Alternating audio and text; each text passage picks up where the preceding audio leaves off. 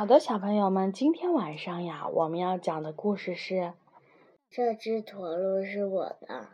嗯，这只驼鹿是我的。然后这本书呢是由英国的奥利弗·杰夫斯写的，由杨玲玲和彭毅翻译的，由接力出版社出版。这只驼鹿是我的。小薇有一头驼鹿。一开始，这头驼鹿不是他的，是前一阵子他自己来的。他相信，他就是相信，这就说明这头驼鹿是他的了。他觉得可以叫它大大马。他开始跟在大大马的后面，跟他说明。如何当一个好宠物的规则？大多数的时间，驼鹿似乎心不在焉，但是小薇知道他在听，因为这时他正好很好的遵守了规则的第四条：当小薇放唱片的时候，不许发出太多的噪声。有的时候，驼鹿不是一个很乖的宠物，它通常都不把规则的第七条放在眼里。小薇想去哪儿，它就得跟着去哪儿。驼鹿的方向感很好，可小薇就不行。规则的第七条第二款明明规定，不能离家太远。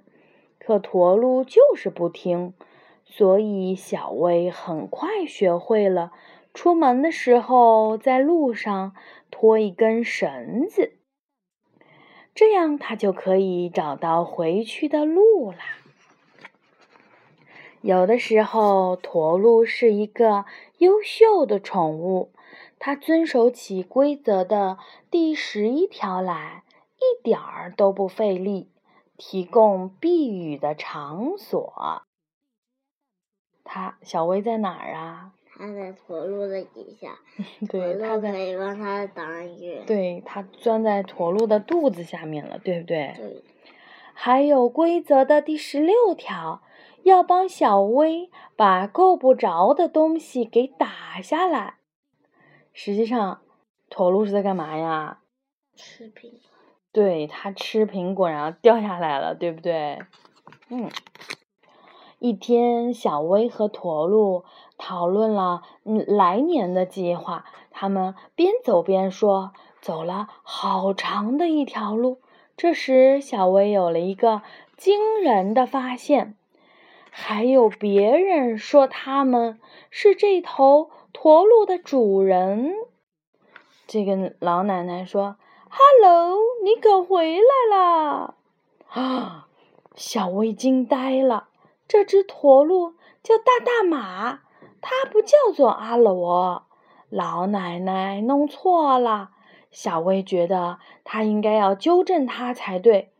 这只驼鹿是我的，她解释说。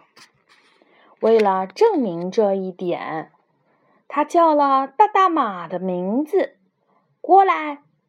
可是驼鹿没有理他，他似乎对老奶奶更感兴趣。老奶奶拿了他最喜欢吃的苹果给他，说：“阿罗小乖乖。”好吧，小薇又尴尬又愤怒，赶紧往家走。可是因为他太匆忙，路又不熟，一不小心他就被自己的绳子绊倒。缠住了，他就这样躺在了那里。小薇开始有一点担心了。现在已经过了回家的时间，怪物有可能马上就要出来了。他刚刚排除了最后的一种可能。这时，驼鹿走了过来。妈妈，嗯，这个好像是。我的朋友好像飞的那个企鹅耶。对呀，这是同一个画家画的。那个瓶子里的心也是那个人画的。对，然后这个熊熊，你不觉得也很眼熟吗？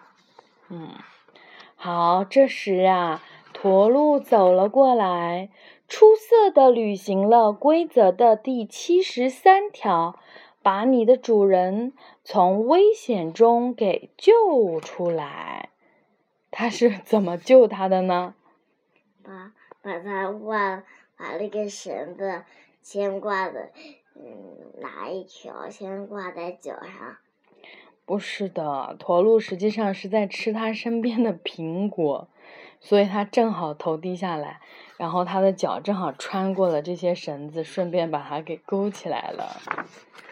You know，一切都得到了原谅。小薇承认，也许他从来都没有真正的拥有过这头驼鹿。于是他和驼鹿达成了和解，驼鹿会遵守小薇的所有的规则，当然是在他乐意的时候。驼鹿就走了，是不是啊？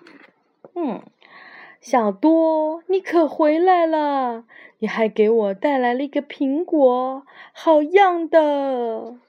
这个老爷爷也以为自己是他的主人，还给他起名叫。小多，是不是呢？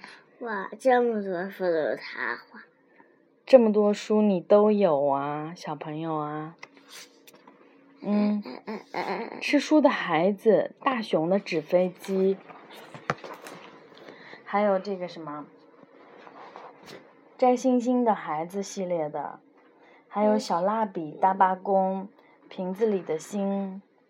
好的，故事讲完了，小朋友们晚安。